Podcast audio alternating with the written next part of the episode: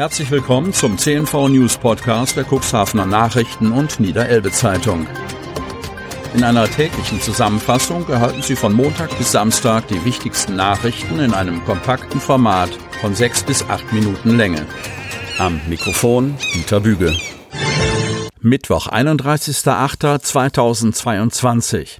Das ist dran an den Gerüchten um Marktkauf. Cuxhaven. Die Gerüchteküche brodelt in Cuxhaven. Was wird aus dem Markkaufcenter an der Abschnede? Die Pressestelle von Edeka Nord in Neumünster gibt Antwort. Sprecher Max Jendrik Sachau teilt mit, dass Edeka Nord seit einigen Jahren intensive Gespräche mit erfahrenen Kaufleuten führe, um das operative Geschäft beim Marktkauf positiv zu entwickeln. Das Unternehmen habe in der Vergangenheit bereits gute Resultate auf der Großfläche mit Selbstständigen erzielt. So sind die ehemaligen Marktkaufhäuser in Otterndorf, Kadenberg und Hemmoor in den letzten Jahren umstrukturiert worden. Im Zuge der Privatisierungen werden auch jeweils Standortprüfungen durchgeführt und es entstand der Entschluss, die Großfläche von Marktkauf Cuxhaven an einen selbstständigen Kaufmann abzugeben, erklärt Sprecher Sachau.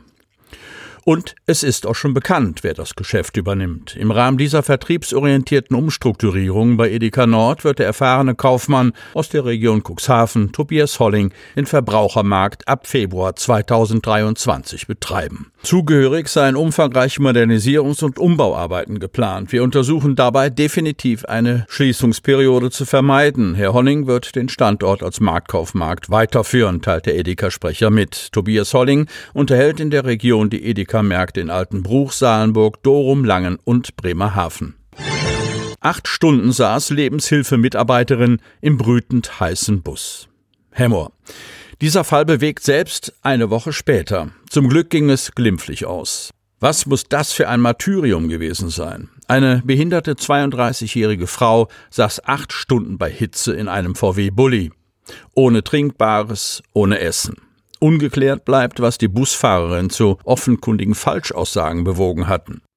Erst diese hatten dafür gesorgt, dass die Frau, die sich nicht verbal ausdrücken kann, in dem brütend heißen Bus ausharren musste. Währenddessen war in Hemmer eine groß angelegte Suchaktion, wie berichtet, in Gang gesetzt. Die Konsequenzen hat die Fahrerin mittlerweile zu spüren bekommen.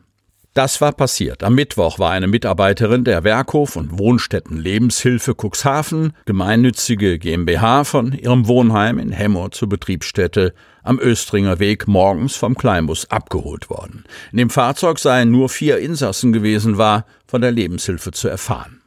Die Lebenshilfe beauftragt für solche Fahrten das Delmhorster Unternehmen Die Fahrdienste, vormals Sonnenschein, das sich auf Behindertentransporte spezialisiert hat. Es sei eigenverantwortlich tätig. Die Pressesprecherin der Lebenshilfe Cuxhaven betont, für deren Fahrer gibt es spezielle Schulungen. Die betreffende Fahrerin sei bereits seit elf Jahren dort beschäftigt gewesen. Bis dato galt sie als zuverlässige Kraft. Ihr 32-jähriger Fahrgast sei zwar leicht eingeschränkt in seinen Bewegungen, aber mobil und fähig, selbst aus dem Bus zu steigen und sich vom Hof zur Arbeitsstätte zu bewegen. Diesen Weg kenne die Frau, doch dort sollte sie an diesem Morgen nicht ankommen. Die Gruppenleitung vom Werkhof habe gleich zu Arbeitsbeginn um 7.45 Uhr das Fehlen der jungen Frau bemerkt. Eine sofortige Kontaktaufnahme zum Wohnheim sowie das Absuchen des Werkhofes waren ohne Erfolg geblieben. Zeitgleich sei die Fahrerin des Unternehmens die Fahrdienste kontaktiert worden. Sie habe mehrfach versichert, ihren Fahrgast zum Werkhof gebracht zu haben. Und sie habe sogar die Kleidung der Vermissten richtig beschrieben. Die Busfahrerin habe zudem versichert, der schwerbehinderten Frau aus dem VW-Bus geholfen zu haben und sie gab an, gesehen zu haben, wie sie Richtung Eingang gegangen wäre.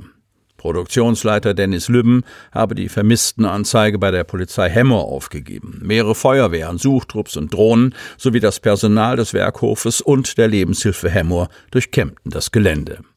Die Busfahrerin hatte das Fahrzeug bei sich vor der Tür geparkt. Als sie sich gegen 15.30 Uhr auf den Weg machen wollte, die Fahrgäste von der Arbeit wieder nach Hause zu fahren, habe sie die Vermisste entdeckt. Acht Stunden bei über 30 Grad Außentemperaturen hatte sie in dem Fahrzeug verbringen müssen.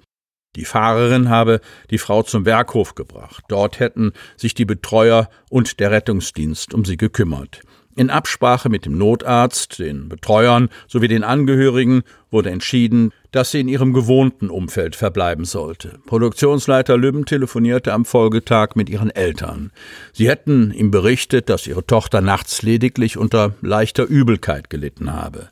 Der Vorfall hatte Konsequenzen. Die Polizei habe gegen die Fahrerin Anzeige erstattet und das Unternehmen, die Fahrdienste, seine Mitarbeiterin fristlos entlassen. Unterricht auf dem Wasser. Cuxhaven. Mit dem Medien- und Forschungsschiff Aldebaran in See stechen oder sich im Watt trocken fallen lassen. Schülerinnen und Schüler des Amandus Abendroth Gymnasiums in Cuxhaven sind in dieser Woche fleißig am Forschen, in und außerhalb der Schule.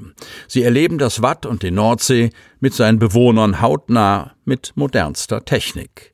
Für die meisten Schüler des AAG Cuxhaven ist es das erste Mal, dass sie mit einem Segelschiff fahren können. Möglich wird das Ganze durch ein Kooperationsprojekt mit dem neuen Gymnasium in Wilhelmshaven, kurz NWG, und der Deutschen Meeresstiftung, zu der auch die Aldebaran gehört. Das AAG hat bereits in den vergangenen Jahren ein gemeinsames Schülerforschungsprojekt mit der Deutschen Meeresstiftung entwickelt und erprobt. In Cuxhaven sollen wie in den vorherigen Projekten jüngere Schülerinnen und Schüler angesprochen werden. Am NWG wird das Programm für Oberstufenschüler ausgerichtet. Beide Schulen werden Schüler der entsprechenden Altersgruppen an die jeweils andere Schule schicken. In dieser Woche starten die Exkursionen mit dem Forschungsschiff Aldebaran im Seglerhafen der Seglervereinigung Cuxhaven. Die Touren sind der zentrale Baustein der sogenannte Wattenmeer Forschungswoche. Zusätzlich zu den Ausfahrten gibt es Wattführungen, eine Fahrt mit einem Börteboot und die Chance, die Eigenschaften von Bernsteinen physikalisch und chemisch zu erforschen. Frank Schweikert ist Journalist, Biologe, Netzwerker und Umweltaktivist und außerdem Skipper der Alte Baran. Das Thema Meer muss bundesweit eine größere Rolle spielen. Das Meer ist die Zukunft unseres Lebens auf der Erde und eine Quelle der Wertschöpfung, erzählt Schweikert. Den Schülern sollen die Chancen aufgezeigt werden, wie man mit dem Meer Geld verdient und es gleichzeitig schützen kann. Andere thematische Schwerpunkte sind Biodiversität, Plankton und Nährstoffe, Plastik und Schlickverklappung.